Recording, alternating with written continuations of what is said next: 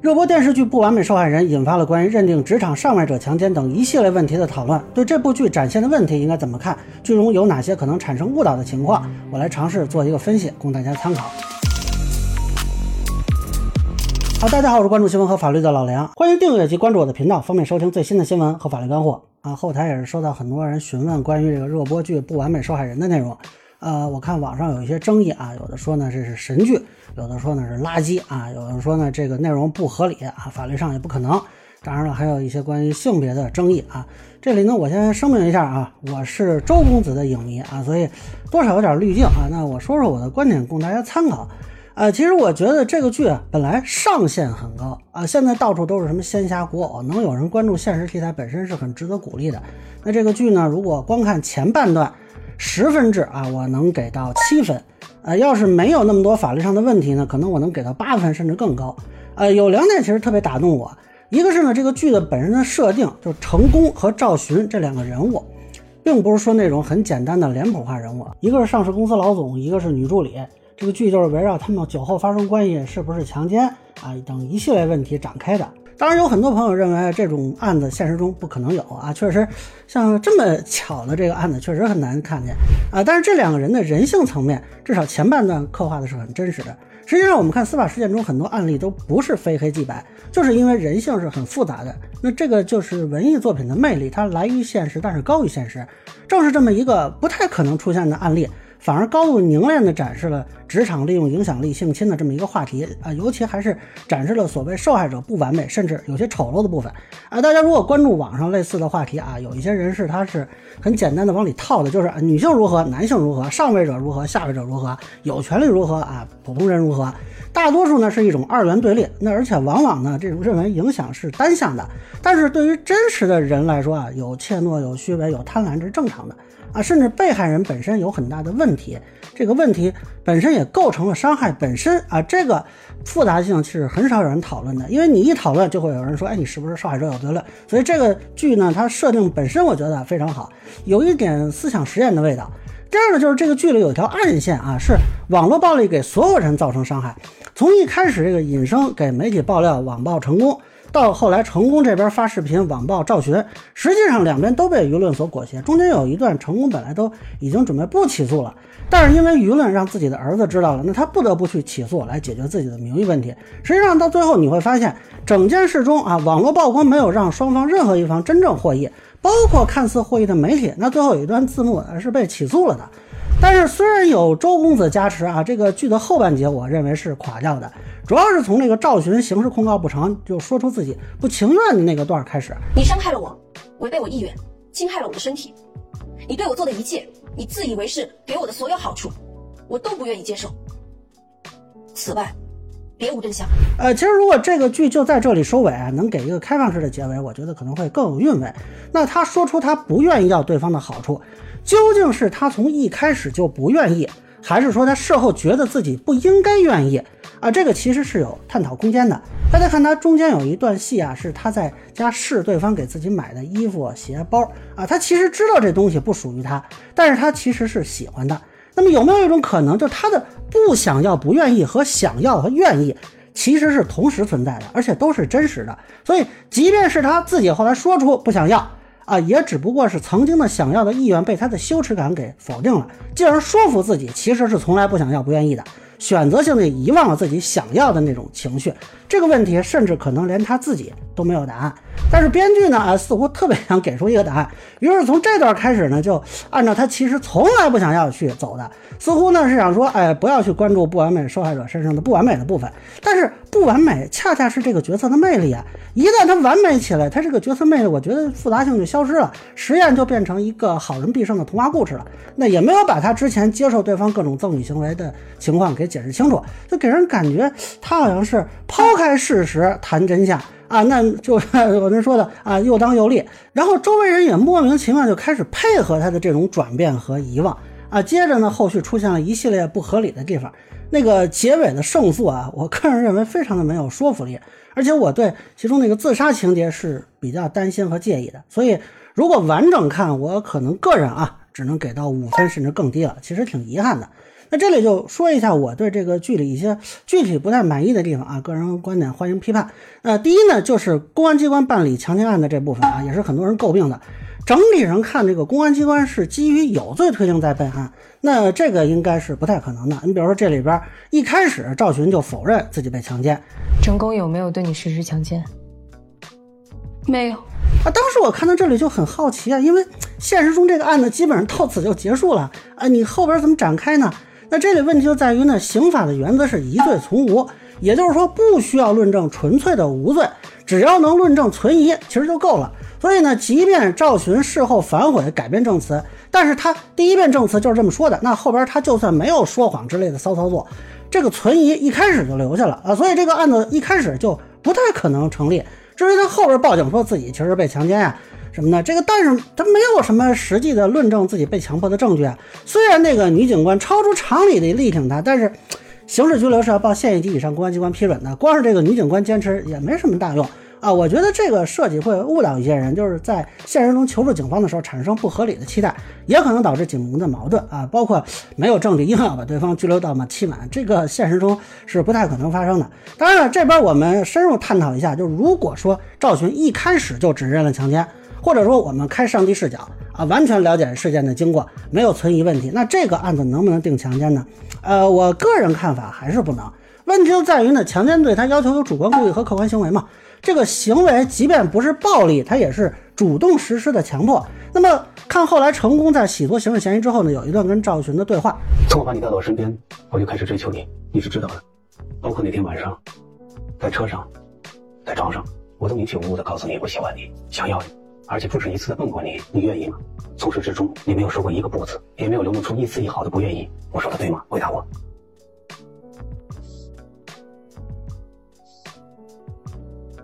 是。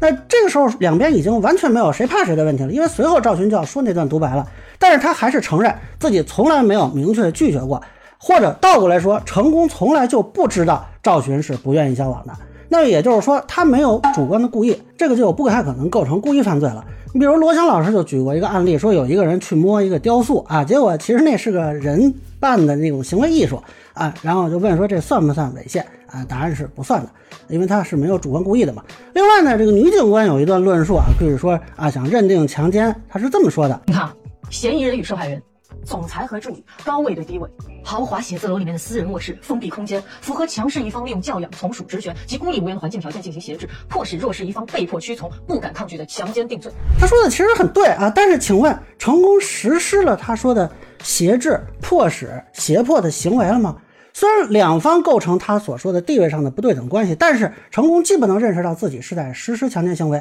也没有主动实施强迫行为。这个情况，我认为呢，不具备刑法意义上的犯罪特征。所以，即便咱们开上帝视角啊，这个案子也定不了强奸罪。那么回到这个剧集啊，这第二个不太让我满意的地方就是这个对律师的描述。这个编剧似乎对律师职业有点误解啊。我知道有一些委托人只想找到可以达到他们目的的律师，也确实找得到不顾及底线的送棍。没错，我们要的就是送棍。我不是，呃，其实真实的情况是呢，哎，大家都能请律师，那你的律师维护你的合法权益，我的律师维护我的合法权益，这样大家是一个动态平衡。反而具体到个体律师啊，是不能给两边提供服务的。你实际上林律师在这个剧集里的操作啊，完全是违背律师职业道德的，你两头都掺和。我认为这也是这个剧比较失败的一点，就这个剧里几乎没有其他律师可以求助。这个赵群啊，他宁可求助对方律师，他也不自己去请一个律师。你看他家里那个情况，也不像是说请不起律师的样子。更何况他如果是要起诉啊一个上市公司老总，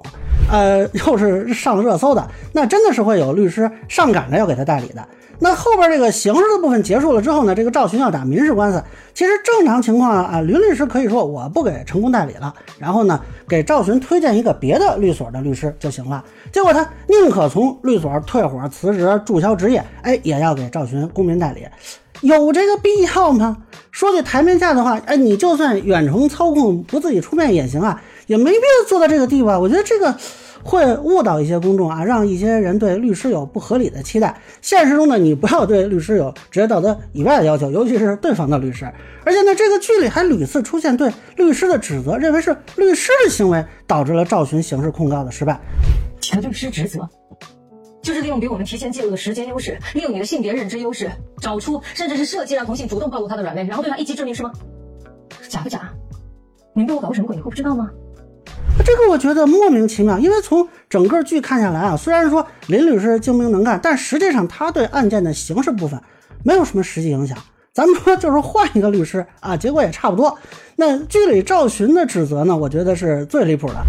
不是你最早找到我让保安送酒上楼的人证视频，警方是不会那么快戳穿我逼醒人事的谎言。不是你防患于未然，先发制人，第二天就录下我亲口否认强奸的关键证据。用我自己的话推翻了我的指控，不可能八天就让刑侦山穷水尽无路可走。你就像开了天眼，我的每处漏洞你都一目了然，想在警察前把他们抓到，我输给了你，你让我连检察院的门都进不去。